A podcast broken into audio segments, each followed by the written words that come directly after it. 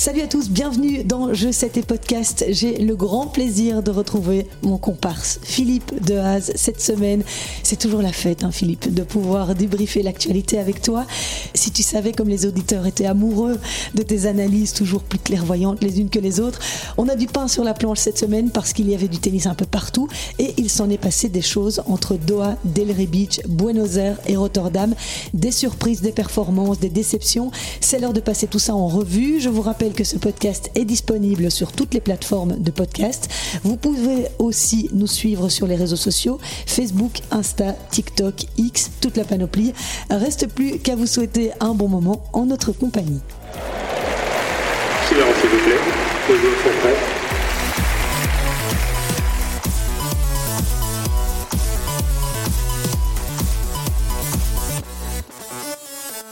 Alors, nous sommes au Sport Village à Lannes, où Your Tennis School, ton école de tennis Phil, est implantée depuis euh, combien de temps maintenant? On termine la première année, alors c'est notre école de tennis, hein, puisqu'il y a Sébastien Leclou et Rémi Vincenzi, donc on est à trois.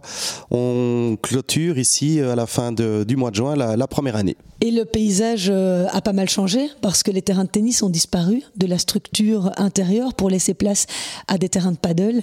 Alors c'est une volonté de votre part, c'est une volonté du club. Comment ça s'est fait? Parce que je sais que ça se fait dans pas mal de clubs ailleurs et euh, je voulais savoir un petit peu quelle était la perspective d'une école de tennis par rapport à ça. On s'adapte, alors c'est pas une volonté de, en tous les cas ma part c'est sûr, parce que tu sais très bien que j'ai je garde toujours un peu plus de considération pour le, pour le tennis que pour le paddle, mais qui est un beau sport que je respecte évidemment, que les, beaucoup de gens aiment bien. Et donc pour des raisons économiques évidentes, les managers de club, ici on est dans un, un club privé, ce qui n'est pas le cas à la raquette de Wavre, hein, qui est un club euh, qui est euh, Communal. euh, sous, exactement communal. Donc, euh, pour des raisons économiques, et les calculs sont rapidement faits, c'est beaucoup plus rentable. Donc, automatiquement, de plus en plus de clubs maintenant ben, passent, euh, passent du côté paddle. Mais ici, on a encore la chance d'avoir beaucoup de terrains de, de tennis sur terre de façon permanente sous une bulle. Et puis aussi, on a encore euh, sept terrains extérieurs. Euh, donc ça veut dire qu'il reste quand même beaucoup de place pour le tennis. Alors, on va se plonger dans l'actu euh, de la semaine dernière, euh, Phil. On va commencer avec les hommes, parce que l'une des plus grosses surprises de la semaine est venue d'Argentine, au tournoi ATP 250 de Buenos Aires, où le numéro 2 mondial, Carlos Alcaraz, a été surpris en demi-finale par le Chilien Nicolas Jarry, 28 ans, 22e à l'ATP.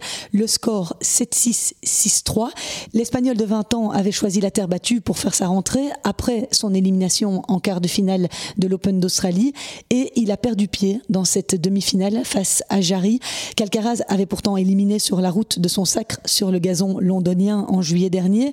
Il menait même 2-0 dans leur confrontation avant ce troisième face-à-face, mais cette fois, il est tombé sur un adversaire particulièrement solide sur son engagement, qui n'a jamais concédé la moindre balle de break dans le premier set et qui a fait la différence dans le jeu décisif. Nicolas Jarry a ensuite dominé les débats dans le deuxième pour s'offrir la plus belle victoire de sa carrière. Alors c'était évidemment un coup de tonnerre à Buenos Aires, cette défaite de Carlos Alcaraz en demi-finale et l'Espagnol était assez abattu en conférence de presse. Voici ce qu'il a déclaré. C'est une défaite difficile qui me fait très mal. Il y a beaucoup de choses à améliorer et mon niveau doit s'élever. J'ai joué un bon tennis, mais je suis très loin de mon niveau réel. C'était un tournoi compliqué, le premier sur terre battue depuis longtemps. Je n'ai pas su saisir les opportunités. Je n'ai pas bien joué le tie-break. Ça se ressent. Voilà, c'est vrai que depuis son triomphe à Wimbledon l'an passé, Carlos Alcaraz n'a plus soulevé de trophée malgré sa participation à neuf tournois. Il faut pouvoir euh, gérer, hein, Philippe, ces situations où euh, vous êtes ultra favori et où finalement vous montez sur le terrain en vous disant ce match, je ne peux pas le perdre. Euh, ça nous arrive à tous, peu importe le niveau. Euh, je sais qu'on ne peut pas se dire je ne peux pas perdre ce match, peu importe l'adversaire qu'on a en face de soi, mais indéniablement ça traverse votre tête, surtout quand on s'appelle Carlos Alcaraz, qu'on se produit dans un ATP 250. Comment on gère ça? Euh, alors Christelle, c'est une très bonne question. je te remercie de me l'avoir posée. D'abord, je, voudrais dire que Alcaraz n'a que 20 ans. Et ça, il faut pas l'oublier. Il est, euh, malgré euh, ce qu'il a déjà accompli jusqu'à présent, il reste encore très très jeune.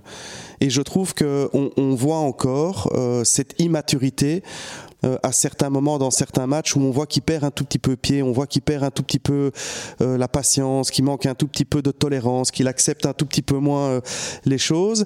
Et donc, il n'est pas encore à maturité. Donc moi, pour moi, j'y vois rien de vraiment grave par rapport à ça. Par rapport à ce que tu dis sur on ne peut pas perdre, je trouve que la démarche, elle n'est, euh, la démarche n'est pas bonne. Parce que, alors si je, si je reprends de nouveau Alcaraz par rapport à Nadal, qui est probable, parce qu'on fait souvent les parallèles entre les deux, Nadal, dans toutes les interviews qu'il a toujours données depuis le début de sa carrière, il n'a jamais il ne s'est jamais positionné comme quelqu'un qui devait gagner et qui ne pouvait pas perdre. Il a toujours dit, il a toujours considéré euh, et respecté ses adversaires de la même façon. Et je pense que c'est une des raisons pour laquelle il est toujours, toujours très très bon parce qu'il est toujours à 100%. Il n'adapte pas son attitude, son niveau en fonction de l'adversaire. Donc ça, c'est une règle probablement qui est vraiment très importante. Mais plus important que ça, Christelle, on en a déjà parlé et je suis triste parce que tu n'écoutes pas. Euh, qu'est-ce que tu ne peux jamais contrôler? C'est le résultat. Le résultat. Tu ne peux pas contrôler le résultat. Donc tu ne peux jamais monter sur le terrain en ayant un objectif qui soit lié au résultat. Quand tu montes sur le terrain en disant je ne peux pas perdre, et, et, pourquoi donc? Oui, mais tu ne montes pas sur le terrain en te disant je ne peux pas perdre parce que tu apprends que tu ne peux pas te dire ça. Mais tu joues contre quelqu'un qui est moins fort ou tu es ultra favori. Dans le cas d'Alcaraz, forcément, toutes les attentes sont autour de toi. Et tu, ne peux pas lobotomiser ton cerveau en te disant ah ben non cette réalité n'est pas là. Tu parles de réalité, mais c'est de la c'est justement de ça de ça qu'il s'agit, c'est la réalité objective d'un match. Donc un match de tennis reste un match de tennis. C'est le contexte qui va, qui va être différent. Toi, tu, tu es une fan de paddle, tu joues extrêmement bien au paddle. Est-ce que tu montes à chaque fois avec le même état d'esprit quand tu joues ton match de paddle? Peut-être que non. De temps en temps, tu vas dire Ouh là là, j'ai un peu plus de pression parce que contre cette fille-là, je ne peux pas perdre, ou je n'ai jamais gagné, ou je joue avec cette fille-là et cette fille-là, je ne peux pas la décevoir parce que blablabla. C'est une demi-finale, c'est une finale.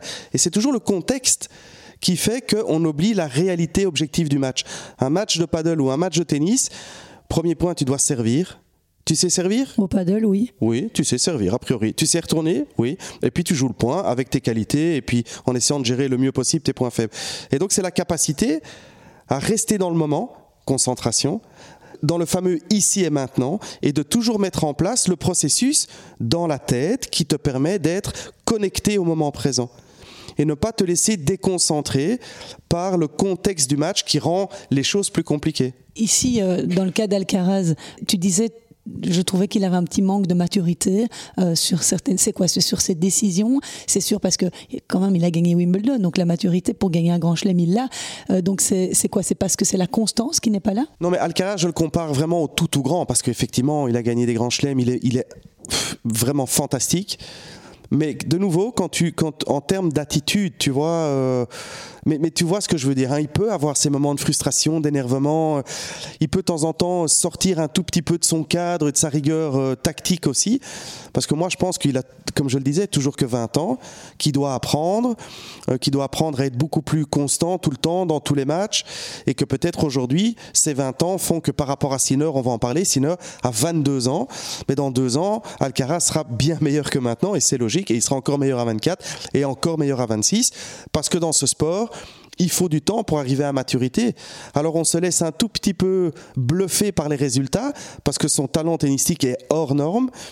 Mais je pense sincèrement que pour pouvoir enchaîner chaque semaine comme le font ben, ses illustres euh, prédécesseurs, il doit vraiment encore s'améliorer là dans la tête et acquérir euh, plus de maturité, plus de confiance en lui encore et être capable d'être bon chaque semaine. Moi, j'étais assez étonnée par euh, son choix d'aller euh, en Amérique latine euh, jouer ces tournois sur terre battue. C'est une manière de mieux se préparer pour Roland Garros, où j'ai pas l'impression que Nadal faisait la même chose en son temps. Ça, t'étonne, toi, de le voir en Amérique du Sud? Alors, il y a, des, contraintes économiques aussi, il faut pas l'oublier. Hein. Tu as beaucoup de joueurs qui reçoivent énormément de garanties financières pour aller jouer des tournois. Peut-être que ça joue, sûrement. Euh, Après, quels, sont les objectifs? On ne les connaît pas, donc c'est difficile de dire pourquoi tu vas là et tu vas pas là. C'est sûr que gagner Roland, à mon avis, il l'a pointé dans son dans son calendrier. On est déjà euh, presque au mois de mars. Donc il y a peut-être aussi un objectif là pour vraiment être au maximum de sa, de, sa confiance pour euh, commencer Roland, c'est probable. Mais en tout cas, là pour le coup, il s'est pas forcément mis en confiance, hein, notre ami Carlos. Et le lendemain, euh, en finale, eh bien, le bourreau de Carlos Alcaraz, Nicolas Jarry, n'a pas réussi à confirmer alors qu'il espérait remporter son quatrième titre sur le circuit ATP. Il a été bousculé par l'Argentin Facundo Diaz Acosta, invité par les organisateurs. Une semaine féerique donc pour ce joueur de 23 ans, dans ce tournoi de Daniel Altmaier, de Francisco Cerundolo, de Dusan Lajovic, de Federico Correa et donc de Nicolas Jarry en finale. Il est le cinquième vainqueur argentin de l'histoire du tournoi de Buenos Aires. Son tout premier titre ATP, Diaz Acosta, lui qui n'avait remporté que quatre matchs sur le circuit dans sa carrière avant cette semaine. En plus, il n'a pas concédé le moindre set cette semaine à Buenos Aires. Il était évidemment le chouchou du public, tu t'en doutes. Il a commencé la semaine à la 87e place du classement mondial et grâce à cette performance en Argentine, eh bien, il se hisse à la 59e place du classement ATP ce lundi. Et tu sais, c'est quoi son plus grand souhait à Facundo Diaz Acosta, euh, Phil? Élever des lamas dans la région de la Pampa? Ah non, t'en loupes pas une, hein. t'as toujours le mot pour rire. Non, il rêve de jouer contre Rafa Nadal. C'est son idole de jeunesse. Il a toujours regardé tous ses matchs et il rêve euh, bah, de le voir revenir au plus haut niveau sur le circuit pour pouvoir éventuellement l'affronter. L'autre gros tournoi qui se déroulait la semaine dernière, l'ATP de Rotterdam. Tu vas pouvoir bien nous en parler parce que tu as été euh, y faire un tour, Phil. Alors si tout le monde, justement, pensait que Carlos Alcaraz allait s'imposer comme le digne successeur de Rafael Nadal et allait s'installer naturellement au sommet de la hiérarchie mondiale une fois que Federer, Nadal et Djokovic étaient à la retraite, eh bien aujourd'hui les cartes sont un peu euh, rabattues et on a l'impression que c'est plutôt Yannick Sinner qui est en train de lui voler la vedette, euh, vainqueur de l'Open d'Australie, son tout premier titre du Grand Chelem fin janvier. L'Italien a remporté ce tournoi ATP 500 de Rotterdam dimanche face à Alex de Minor en finale. En pleine confiance, il a pratiqué son tennis très agressif, sans bavure, pour s'imposer 7-5, 6-4. C'est la septième fois que Yannick Sinner battait Alex de Minor en sept confrontations, le pauvre Australien. Et voilà un deuxième titre consécutif pour Sinner qu'il est allé chercher euh, de manière impressionnante en ne concédant qu'un seul set. C'était au deuxième tour face à Gaël Monfils. Et toi, Phil, tu étais sur place à Rotterdam, euh, juste comme spectateur? Comme spectateur avec une jeune fille qui s'appelle Sofia Struvet qui joue un tournoi de moins de 18, euh, juste à côté. Et donc, entre ces matchs de qualif, j'ai envoyé un petit message euh, à Yanis Demerotis pour aller voir le match de David et à Ruben Bemelmans pour aller voir le match de Zizouberg. Donc c'était très chouette pour la petite Sofia qui avait jamais vu un tournoi ATP. Donc on a vu David contre Prismic et puis après euh, on a été voir Zizoubergs contre euh, Rublev. Ok, bah écoute, alors avant de parler de Sinner, euh, tu vas nous parler un peu de ces matchs-là euh, que tu as vus. Donc David, c'était quand même euh, un match encourageant parce que Dino Prismic, c'est celui qui a fait un petit peu, enfin qui a pris un set à Novak Djokovic à l'Open d'Australie. Donc c'était une très belle victoire pour lui. Une très belle victoire, certainement. Après quand même bien aidé parce que Prismic a une blessure à la cuisse et je pense qu'il n'est pas complètement rétabli. Il reprenait ici à Rotterdam, il avait une nouvelle carte en qualif. Et le dernier set, il n'était pas du tout là. Donc David gagne 6-1 dans le troisième avec traitement médical pour le Croate. Donc je pense que ça a bien été. Mais David, dans les deux premiers sets, le match était vraiment difficile. C'est bien, bien accroché. Franchement, il perd, euh, il perd le deuxième, euh, mais, mais l'attitude, début du troisième, était vraiment phénoménale. Il n'a pas bougé. Et ce qui a fait la différence aussi, c'est que Prismich s'est dit waouh, étant un tout petit peu euh, diminué physiquement, j'ai probablement aucune chance de de m'en sortir et donc il a, euh, il a un peu baissé les armes. Et concernant Zizouberg, c'était vraiment un chouette match aussi face à Rublev, mais, toujours avec ce sentiment que. Et, moi, chaque fois que je regarde euh, les, tout meilleurs, je suis toujours en train d'attendre le moment où celui qui est moins bon va faire la, petite faute qui ne devrait pas pour faire passer l'autre. Et c'est exactement ce qui s'est passé avec Zizouberg. C'est 1-0, 1-1, 2-1, 2-2. Il sert vraiment bien, il est super agressif. Franchement, Rublev ne trouve pas spécialement de solution. Il gagne son jeu de service très bien aussi. Et puis, soudainement, dans le money time, comme on dit, à 5-5, Quand Zizou doit servir pour faire 6-5, il fait une double, il rate un coup droit, pom pom pom, break, et l'autre il fait paf paf paf, 7-5. Et même chose dans le, dans le deuxième set. Donc il est, euh, comme j'aime bien dire, à la fois très proche et à la fois très loin, parce qu'on sait qu'à ce niveau-là, c'est il faut tout le temps être bon et il faut être encore meilleur quand euh, on peut faire la différence. Et malheureusement, Zizou aussi n'a pas l'habitude de jouer ces gars euh, top 10. Je pense que c'était le premier de sa carrière, donc il faut Le deuxième, la deuxième fois qu'il joue un top 10, il faut lui laisser du temps. Mm. Je trouve que son niveau est de mieux en mieux. Mm il assume bien ce statut de nouveau numéro 1 belge, mais on a un numéro 1 qui est 130 à la TP. Donc euh, j'aurais préféré euh, avoir un, numéro 1 qui soit un tout petit peu devant, mais il va, il va continuer à monter parce que physiquement il est impressionnant. Il faut juste, là, à l'image d'un Alcaraz finalement, il faut qu'il acquiert un peu plus d'expérience à très haut niveau. Mm. Et euh, Roublev comment il est son coup droit en vrai. Parce que quand on le regarde jouer, c'est juste euh, hallucinant à quelle vitesse ça part. Mais euh, je ne l'ai jamais vu jouer euh, en réalité. Ça doit être encore plus phénoménal, surtout sur surface dure. Oui, alors moi, Rublev, je l'ai vu jouer pour la première fois en 2014 quand il gagne Roland en junior. Parce que moi, j'étais avec Daria Kazatkina qui avait aussi gagné Roland. Et donc la finale était après, ou avant, je ne sais plus, il y a longtemps. Et je me dis, mais qu'est-ce que c'est que cet extraterrestre? Il frappait, mais comme maintenant, comme une mule à 17 ans. Alors, il en mettait moins que maintenant, mais suffisamment pour gagner en junior. Et mais je me souviens à l'époque m'être dit, mais, mais c'est pas possible, il va pas pouvoir continuer à frapper comme ça tout le temps, il va s'arracher l'épaule. Euh, et, non. Et en fait, il a réussi à trouver de la consistance dans cette façon de jouer. Mais c'est ridicule. Je trouve que quand même, c'est un tout petit peu plus malin qu'avant, parce que c'est un joueur qui est un, jeu assez stéréotypé aussi, hein, il faut le savoir. Il n'est pas, c'est pas non plus le, roi de la, de la science sur le terrain. Mais je trouve quand même que c'est un tout petit peu plus réfléchi, mais effectivement, ça, ça, ça, part, ça part très très fort partout, service, coup droit, revers.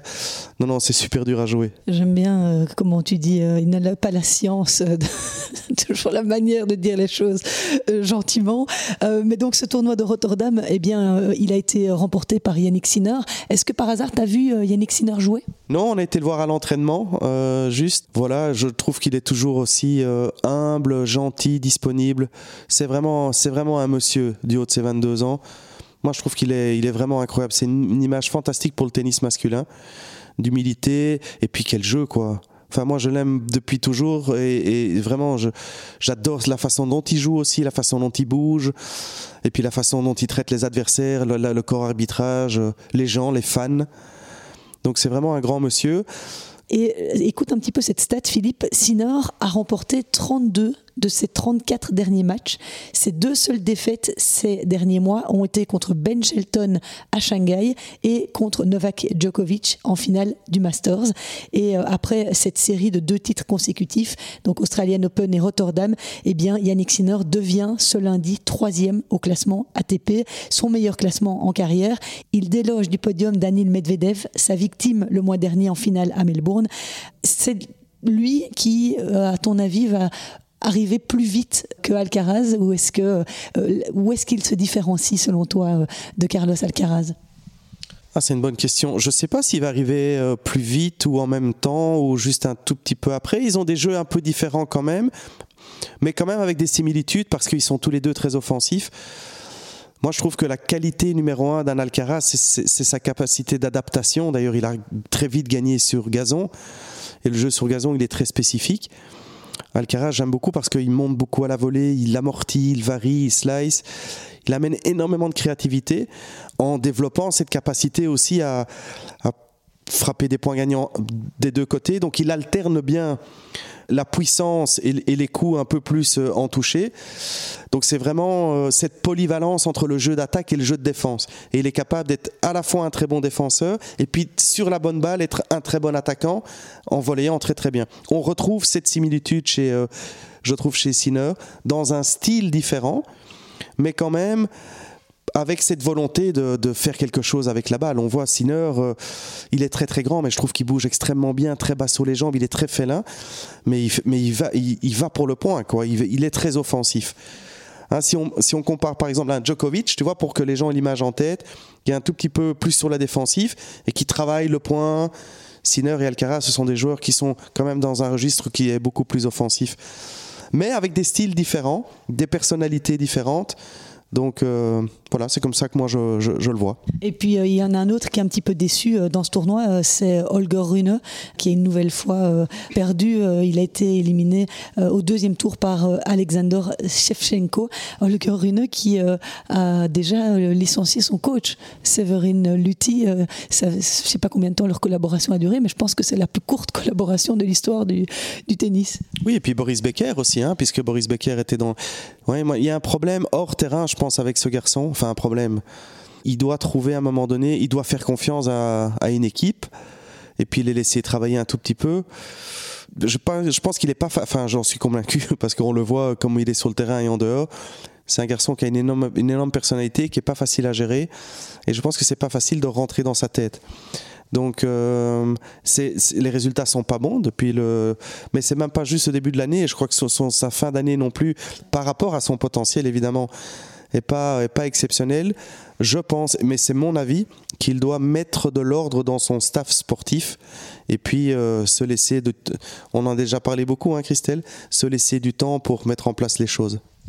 Comment mettre de l'ordre dans son staff sportif quand sa maman est euh, sa manager numéro un? C'est, je pense que c'est elle qui gère beaucoup de choses. Quand les parents sont là, on en a aussi déjà parlé, c'est difficile.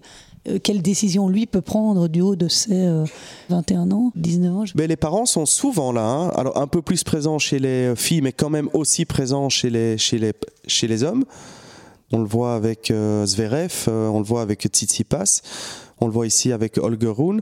Donc que les parents soient là, moi je vois pas ça vraiment comme un problème parce que les parents, c'est un soutien euh, psychologique euh, euh, absolument capital hein, dans un monde de stress comme ça, terriblement compliqué à gérer. Le fait d'avoir des membres de la famille, ça favorise quand même un climat positif, tu vois, plus serein. Donc les parents, c'est bien qu'ils soient là à partir du moment évidemment où ils restent à leur place. Alors si la place c'est le rôle de manager, très bien. mais d'un autre côté, c'est un homme qui doit être capable de prendre des décisions après, il faut qu'il soit éduqué dans ce sens-là, évidemment aussi. Mais je pense que du haut de ses 20 ans, il est peut-être maintenant capable de choisir des gens pour leurs compétences, et il y en a beaucoup. Et surtout qu'il a beaucoup de moyens, donc il peut vraiment aller chercher le, top du top et se laisser du temps de, de mettre les choses en place. Je pense qu'il ne veut pas se donner trop de temps. Et comme beaucoup de jeunes aujourd'hui, les résultats ne suivent pas et donc on va mettre euh, on va faire sauter le fusible de l'entraîneur parce que c'est toujours le premier fusible qui saute. Oui, et c'est pour ça, euh, Sinner a l'air beaucoup plus stable. Bon, il a aussi, il a deux ans de plus, mais son entourage dégage comme ça plus de sérénité, euh, surtout depuis euh, qu'il a dans son équipe Darren Cahill, qu'il paye des fortunes hein, pour être accompagné, mais ça lui apporte quand même beaucoup de cette présence-là. Le coach gagne beaucoup d'argent, mais à partir du moment où le coach fait gagner beaucoup d'argent, je pense que c'est, ça, moi, ça ne me choque pas. Donc, euh, mais Darren Cahill, c'est une expertise et une expérience. Il est probablement considéré comme le meilleur, puisqu'il a eu Pete Sampras, il a eu Agassi, il a eu des, euh, Simona Alep chez les filles. C'était un super joueur de tennis, un très bon professionnel, mais puis derrière, il a fait énormément de résultats avec des, des joueurs qui ont gagné beaucoup de titres du Grand Chelem. Donc il a une posture qui est différente. Mais de nouveau, de nouveau, l'éducation d'un Sinner et on le voit en dehors du terrain. Parce que je pense que tout est dans tout. Le respect que Sinner montre, je disais aux gens, aux fans, la disponibilité, cette attitude gentleman qu'il a, ben c'est lié à l'éducation qu'il a reçue. Et je pense que l'éducation qu'il a reçue lui donne la possibilité d'avoir cette réflexion et de dire je fais confiance à ce monsieur et à juste titre parce que c'est une pointure et je me laisse le temps de me construire avec eux. Et donc il y a un climat beaucoup plus sain en fait. Hein plus serein, plus calme, qui favorise le travail. donc si le coach est bon, mais encore plus important, comme le joueur est excellent, extraordinaire, ça ne peut que bien fonctionner. Oui, et il en parlait lors de son speech après l'Open d'Australie. Euh, il disait quelque chose de fort intéressant. Il disait que ses parents ne lui avaient jamais mis une pression par rapport au tennis, qu'il l'avait laissé faire tous les sports qu'il souhaitait faire, qu'il a pu grandir euh, sans spécialement devoir à tout prix euh, jouer au tennis s'il avait envie, parce que c'est un excellent skieur, Yannick Sinner. Et ça aussi, il l'a souligné. Première chose qu'il a dit dans son discours après son premier titre du Grand Chelem, mes parents m'ont laissé faire. Je ne sais pas si toi, tu as de temps en l'occasion de parler aux parents et de leur transmettre, de leur partager ce genre d'état d'esprit-là pour leurs enfants futurs champions C'est un sujet de discussion qui arrive souvent sur la table. Moi, je suis parent aussi. Donc mais c'est très compliqué parce que chacun éduque ses enfants comme ils l'entendent. Un parent, j'en discutais avec un, avec un psychologue du sport pas plus tard que vendredi dernier et il me disait le rôle d'un parent, c'est de soutenir, d'encourager et de payer. Alors, mais, mais, mais, fondamentalement, il a raison. Il faut payer l'éducation, il faut les habiller, il faut les, il faut les loger, etc. Et il faut les soutenir financièrement dans un, si c'est un projet sportif, mais ça peut être culturel, ça peut être musical, etc. Les problèmes commencent à arriver quand le soutien se transforme en ingérence, tu vois, quand on commence à rentrer dans, commence à donner son avis sur comment faire développer le talent chez, chez son enfant. Mais de quel droit un entraîneur euh, irait faire la leçon, tu vois, à un parent en lui disant tu peux dire ceci, tu peux pas dire cela, sous prétexte que le parent n'est pas qualifié dans le domaine. C'est toujours la, frontière, elle est, elle est pas facile.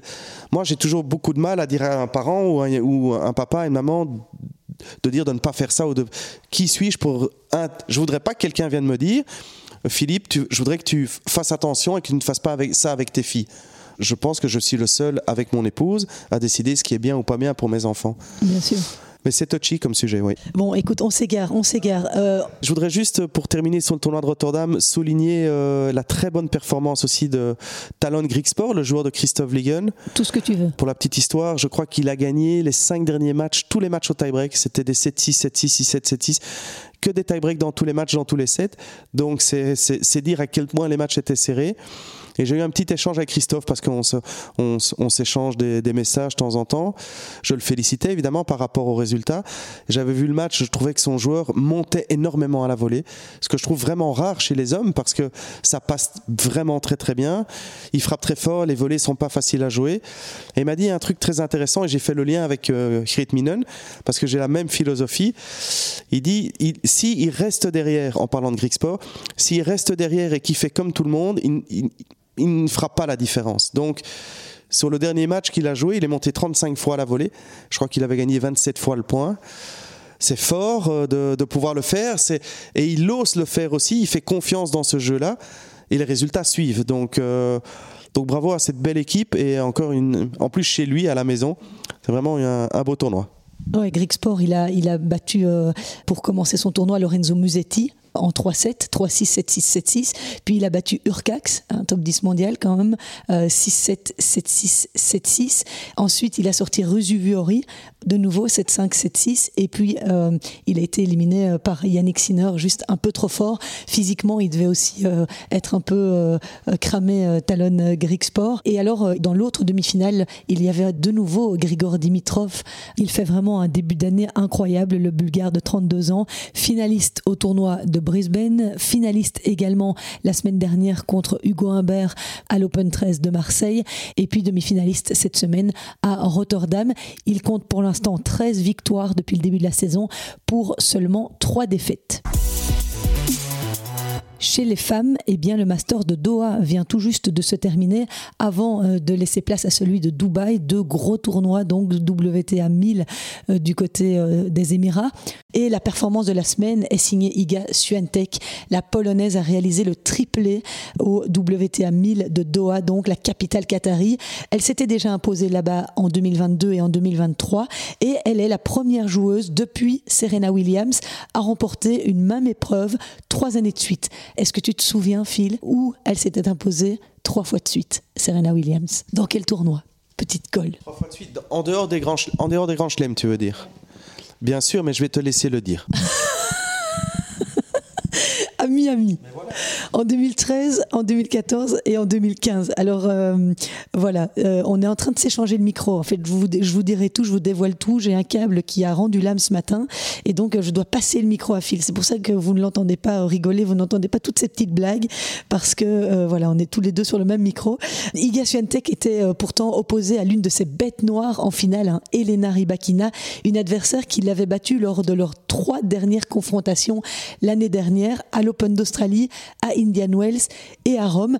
Euh, la seule victoire de la numéro 1 mondiale face à la Kazakh remontait au tournoi WTA d'Ostrava en 2021. Alors ça aussi, je voudrais avoir ton avis, Phil.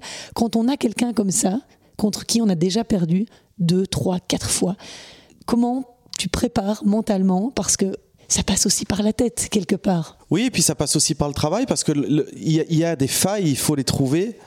Je vais te donner un petit exemple euh, que je trouve très intéressant. Donc, Iga Sviatek a fait customiser ses raquettes en début d'année par Dieter Kahl, que tu as eu derrière ton micro. Dieter Kahl, qui est donc néerlandophone et qui est probablement le numéro un en customisation de raquettes. Donc pour faire court, les pros, ils jouent avec des raquettes qu'on trouve en magasin, mais les raquettes sont adaptées, elles sont personnalisées en fonction de, de, la spécificité du joueur. Donc on joue avec un tas d'éléments pour euh, que le joueur ait une raquette qui soit adaptée. Et donc Iga Swiatek, elle a demandé à Dieter Kahl d'alléger sa raquette parce qu'il y a trois ou quatre filles contre qui elle va jouer toutes les finales. Et elles ont pratiquement toutes les mêmes spécificités. Ribakina, Sabalenka, Coco Gauff, ce sont toutes des filles qui frappent très très fort. Et donc elle a demandé à jouer avec une raquette un tout petit peu plus légère pour pouvoir mieux relancer, mieux défendre et mieux être capable de toujours mettre de la vitesse dans la tête de la raquette, si tu veux, d'être capable de réaccélérer et de contrer. Pourquoi je dis ça? Parce que si tu perds toujours contre la même, euh, la même personne, il y a certainement des choses à faire tactiquement à un moment donné pour euh, pouvoir battre l'adversaire. Le souci, c'est que si les schémas tactiques euh, ne correspondent pas à ce que tu sais faire toi, donc à tes qualités intrinsèques, c'est là où c'est un tout petit peu plus compliqué. Mais cependant, le travail et l'entraînement doivent te permettre d'améliorer les compétences nécessaires pour battre ce type d'adversaire. C'est pas que dans la tête, évidemment. Euh, je, prends un bête exemple. Si tu es gauche, si, si tu es incapable d'accélérer rapidement dans le revers de ton adversaire, parce qu'on sait que quand la balle vient vite dans le revers de l'adversaire, elle défend pas très très bien, tu me suis? Si tu es incapable de, mettre, de frapper très fort long de ligne, aujourd'hui, bah ok, tu vas avoir difficile à battre cet adversaire. Mais si tu travailles pendant 3 mois, 4 mois, 5 mois à être capable de frapper fort dans le coin là, à un moment donné, tu vas améliorer tes compétences. Donc tu peux, par l'entraînement aussi, développer des schémas qui ne sont pas des schémas très confortables pour toi, mais qui vont te permettre le moment donné de sortir, si tu veux, de, ton chapeau tactique, ces petits schémas-là qui te permettraient de gagner. Donc il y a un travail à faire. Rien n'est écrit dans la pierre, rien n'est arrêté. Il faut, il faut trouver des solutions et le chemin tactique est tout aussi important que le, chemin, je dirais, l'approche mentale.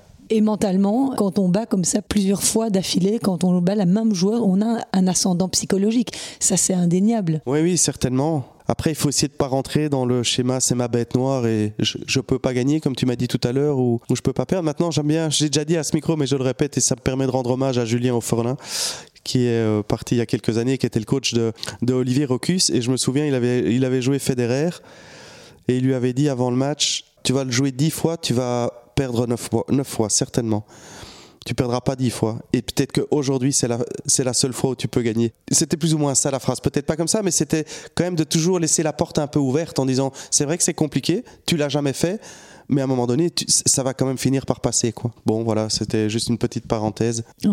Et c'est un bel exemple et il a tellement raison quelque part. Ribakina, elle en était à sa troisième finale de la saison déjà. Elle avait pourtant très bien débuté la rencontre en réussissant deux breaks pour mener 4-1, mais Swiatek a immédiatement réagi pour égaliser à 4-4 en profitant d'un moins bon pourcentage de première balle de son adversaire. Et puis il y a eu cette blessure de Ribakina, elle s'est frappée euh, le tibia gauche sur un retour de service. Elle a dû être soignée parce qu'elle saignait pas mal, euh, donc le temps qu'ils mettent un bandage, etc. Euh, ce temps-là a été mis à profit visiblement par Swiatek qui était en grande conversation avec son clan. Est-ce que c'est ça qui a permis à la polonaise de revenir? Euh, Peut-être que ça a joué. Alors après ce fait match, Ribakina a fait une troisième fois le break pour s'offrir l'occasion de servir pour le 7 à 6-5, mais toujours sans succès. Donc là vraiment, Swiatek a été euh, très forte euh, mentalement et elle est parvenue à s'offrir ce magnifique titre 7-6 6-2. Il faut dire aussi, euh, Philippe, que Swiatek était arrivée assez fraîche dans cette finale, puisqu'elle avait profité du forfait de Carolina Pliskova en demi. Pliskova, vainqueur à Cluj-Napoca la semaine dernière, elle souffrait apparemment de douleurs au dos, mais elle revient très bien, euh, la joueuse tchèque. Oui, qui a eu un gros passage à vide à cause de blessures, aussi des petites difficultés à droite à gauche avec l'entourage. Et Pliskova, elle était numéro un mondial, il faut pas l'oublier quand même. Hein. Donc, euh, tennistiquement, c'est impressionnant et elle revient. et donc, j'espère que ça va être une petite, euh, rival en plus, hein, parce qu'on voit que Ribakina, elle fait, à part le, la petite parenthèse en Australie contre Blinkova où elle perd, elle, elle est avec Sviatek, elle est là euh, sur tous les tournois avec Sabalenka, donc ça va être les trois, les trois, quatre là qui vont tout gagner. Donc si elle peut rentrer dans la bagarre, ça, ça peut être chouette pour la suite de la saison. Et notons aussi la grande forme de Victoria Azarenka en ce début d'année, demi-finaliste à Brisbane. En deuxième semaine de l'Open d'Australie, elle a également fait un beau tournoi à Doha, éliminée en quart de finale par la future vainqueur Iga Swiatek. Et en huitième de finale, Azarenka a une nouvelle fois battu Yelena Ostapenko, qui ne parvient décidément pas à s'en sortir face à la Bélarusse. On en parlait tout de suite de bête noire. Azarenka l'a battue à cinq reprises en autant de duels. La troisième fois déjà cette année. Ostapenko, qui semblait assez furieuse à l'issue du match, elle a refusé de serrer la main d'Azarenka au filet. Elle lui a juste tendu euh, la raquette. Pourquoi? Difficile de savoir, mais on connaît le tempérament assez fougueux de la Lettonne. Et alors, euh, Phil, pour clôturer euh, ce podcast, eh bien, on a évidemment côté belge, hein, il y a d'abord Elise Mertens qui a été éliminée au deuxième tour dans ce tournoi de Doha, sortie par Emma Navarro après avoir remporté son premier match face à l'américaine Peyton Stearns. En double, elle associée à sa partenaire Sue avec qui elle a remporté l'Open d'Australie, mais euh, elles ont perdu Elise Mertens et Sue en quart de finale face à la paire Stéphanie Skurs, les deux euh, joueuses qui ont gagné le tournoi. Et on a vibré, on a bien failli assister à une énorme surprise dans le tableau féminin avec cette très belle performance de Grete qui a accroché Marketa Vondrousova, huitième joueuse mondiale et vainqueur à Wimbledon. Euh, Grete a eu trois occasions de breaker la tchèque à 4-4 dans le troisième set. Elle mène 0-40. Elle n'a pas su saisir ses chances. Elle s'est finalement inclinée euh, 6-4 dans ce troisième. Mais évidemment, euh, Phil, j'étais impatiente de te voir pour que tu puisses nous parler euh, de cette rencontre, des gros regrets, j'imagine. C'est un peu ce que je disais par rapport à Zizou Berks en début d'entretien. D'abord, elle fait un beau tournoi aussi. Elle sort des qualifs en battant Trevisan au dernier tour des qualifs qui est 50 et puis elle bat Tatiana Maria aussi, même classement. Deux filles dans le top 50 après le début de saison où elle avait quand même perdu 5, 5 fois au premier tour. On a soufflé avec Théo et aussi avec Riet en disant OK, c'est parti. Enfin, ça va démarrer au moins. Donc elle a débloqué le compteur, ce qui était vraiment important. Euh, elle fait un premier set euh, compliqué contre Vandrousova, mais Vandrousova, elle a aussi des, c'est une joueuse très particulière, hein, donc elle a des moments de moins bien comme ça euh, qui peuvent arriver dans le match, comme si elle débranchait un peu la prise. Et Krit en a bien profité, elle gagne 6-0 le deuxième. Donc il y a eu deux phénomènes, c'est que Krit a monté le niveau et Vandrousova a descendu le niveau, ce qui explique un score assez, assez sec. Et puis le combat s'est engagé dans le, dans le troisième et effectivement à 4-4, elle a c'est trois balles de break, mais euh, à 0,40, Vandrousova serre une première, elle peut rien faire. 15-40, 15-40, elle resserre une grosse première en tant que gauchère à l'extérieur. Krit peut rien faire, 30-40. Et à 30-40, euh, Vandrousova rate la première, elle serre une deuxième. Krit retourne plus ou moins au milieu. Et l'autre lui fait, avec sa patte de gaucher, une amortie, mais de, pff, absolument magistrale dans le contre-pied. Donc franchement bien joué, égalité, et puis elle perd le jeu. Et après, Creed ne fait pas un jeu incroyable à 5-4 parce que un peu le ce que je disais sur Zizouberg à 5-5, tu vois, contre euh, Andreev. Euh, Roublev, tu veux dire? Euh, contre Roublev, pardon. Ici, c'est le jeu euh, de créer tout sous pression, tu vois. Tu sais que c'est le jeu que tu ne peux pas perdre, pour reprendre ton expression. Et un peu de tension, un peu tendu. Elle monte deux fois à la volée, elle monte dans le coup droit alors qu'elle était montée tout le temps dans le revers et qu'elle tire pas de passing, Vandrousova en revers, mais en coup droit avec sa petite patte de gaucher, elle la met dans les, dans les chaussettes, elle est capable de faire un lob. Voilà, tu perds un peu la lucidité. C'est dommage, évidemment, c'est dommage, c'est dommage. Toi, tu devais d'ici, euh, tu devais manger ton PC. Comment tu restes calme non Même nous, on est là, euh, tendu comme tout en regardant ça. Comment euh, toi, tu gères ces moments-là? Alors, c'est super marrant que tu me poses la question parce que je m'étais dit que j'allais regarder le match parce que je voulais faire l'exercice que j'allais regarder le match comme si je la connaissais pas. Tu vois, je, je m'étais dit tiens, je vais la découvrir, je vais essayer de la découvrir. Je joue une fille, il y a une fille qui est 80 contre une fille qui est top 10. Je vais un peu voir la différence et Pas évident. j'ai plus ou moins réussi, mais à la fin à 4-4, j'étais, je sentais que nerveusement ça montait un peu. Tu m'étonnes. Mais euh, alors étrangement, je, je suis beaucoup plus calme quand je peux le voir que quand je ne le suis que sur live score. Ah oui. Pour moi, le live score, ça c'est terrible. Ah oui, ça, c'est le supplice. Ça, ça me rend vraiment euh, parano, moi, le live score. Mais quand tu vois le match, tu, tu te rends compte un tout petit peu, tu sens quand même un peu plus les choses. Et, Mais là, tu l'as vu. et oui, évidemment, là, je l'ai vu. Je l'ai vu sur WTA Live TV. Oui, comme nous, quoi. Mais bon, voilà, c'est bien. Elle, est- Elle devait être fière, Grete. Oui, fier euh, parce que tu sais que tu es. Et on le sait, hein, ça, ça montre encore que tu vois, le, le gap tennistique n'est pas terriblement important. C'est pas là que ça joue. Ça a dû lui remettre du baume au corps euh, à Grete, même si euh, elle a perdu ici au premier tour des qualifs à Dubaï contre la japonaise Nao Ibino. Je le dis de tête, je me trompe pas? Non. et là, c'était curieux. Elle mène 3-1. Franchement, elle est beaucoup plus forte que la fille. Et puis, soudainement, euh, comme si euh, elle retirait la prise. Plus d'énergie, plus rien du tout. Et elle a été euh, complètement transparente jusqu'à la fin du match. Comment ça se fait? Probablement, le début de saison, elle n'a pas joué beaucoup de matchs, mais c'était vraiment très, très dur. Elle, elle s'est pas arrêtée depuis le début de l'année. C'était vraiment dur émotionnellement. Elle est vraiment, elle a touché le fond de la piscine après la cinquième défaite euh, compliquée, peu de break. Donc là, on a décidé de faire euh, ben, les deux derniers gros parce que il fallait être, c'était le projet d'être très ambitieux sur le début de l'année. Donc Indian Wells Miami, où elle est qualif à Indian Wells, pour l'instant qualif à Miami. Et puis on rentre et on va euh, partir sur les plus petits, les 125 WTA sur Terre, pour se redonner un peu d'oxygène, essayer d'organiser des matchs, parce que l'objectif pour créer numéro un, c'est d'être au tableau pour les Jeux Olympiques. Elle veut vraiment, euh, et il faut être dans le top 70. Donc là, elle n'y est pas pour le moment. Il va falloir gagner des matchs, quoi. Et en double aussi, elle a les mêmes objectifs. Elle mise sur le simple d'abord, et sur le double, elle est 40, donc elle y sera. Et moi, je t'écoute religieusement, mais pendant ce temps-là, le temps file, c'est le cas de le dire, Euh, et je n'aurai pas le temps de faire le tour de ce que je voulais encore vous dire par rapport aux autres joueurs belges. Joachim Gérard, notamment, qui a remporté le tournoi en double à Rotterdam et qui a fait finale en simple, battu par euh, Alfie Hewitt. Il y a aussi Marie Benoît qui s'est imposée sur le circuit ITF euh, dans un W35 à, à Mamet. Mais si vous voulez avoir plus de renseignements justement par rapport aux Belges au quotidien, eh bien, n'hésitez pas à aller suivre la page Facebook Le Tennis Belge au quotidien. Nicolas et Merlin font un super boulot chaque semaine pour vous proposer les résultats euh, de tout le monde et nous annoncer dans quel tournoi nos joueurs belges sont engagés chaque semaine. Voilà, c'est pour moi l'occasion de référencer leur chouette travail. J'avais quand même une petite chose à épingler avec toi, euh, Phil. C'est le retour de Alison Van Oudvank. Après quatre longs mois d'absence et une opération au dos, la Belge s'est hissée jusqu'en finale du tournoi ITF W75 d'Altenkirchen en Allemagne, qui avait remporté Gret d'ailleurs euh, l'année dernière. hein.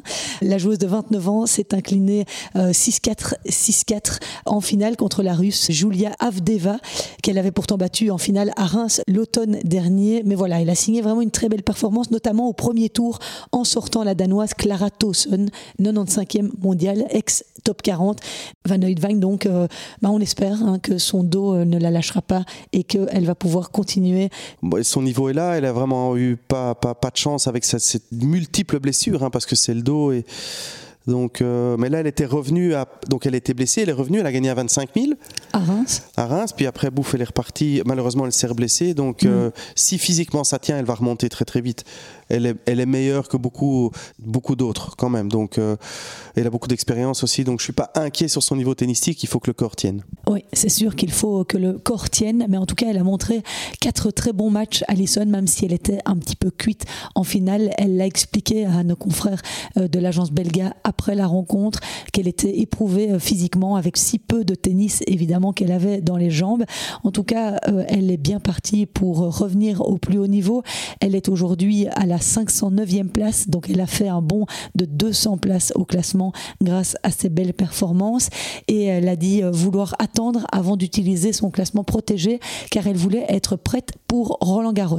Alors on verra évidemment euh, si d'ici là son corps tiendra, on l'espère de tout cœur. Et puis un dernier petit mot aussi à vous glisser, c'est à propos de Michael Geertz, qui a été super performant lui aussi au tournoi Challenger de Cherbourg la semaine dernière en France. Il a enchaîné les victoires contre Oscar Otte, ensuite face au redoutable Brandon Nakashima, tête de série numéro 1 du tournoi. En quart de finale, il s'est défait du talentueux estonien Marc Layal. Et puis en demi-finale, il n'a malheureusement pas pu euh, résister au français Matteo Martino.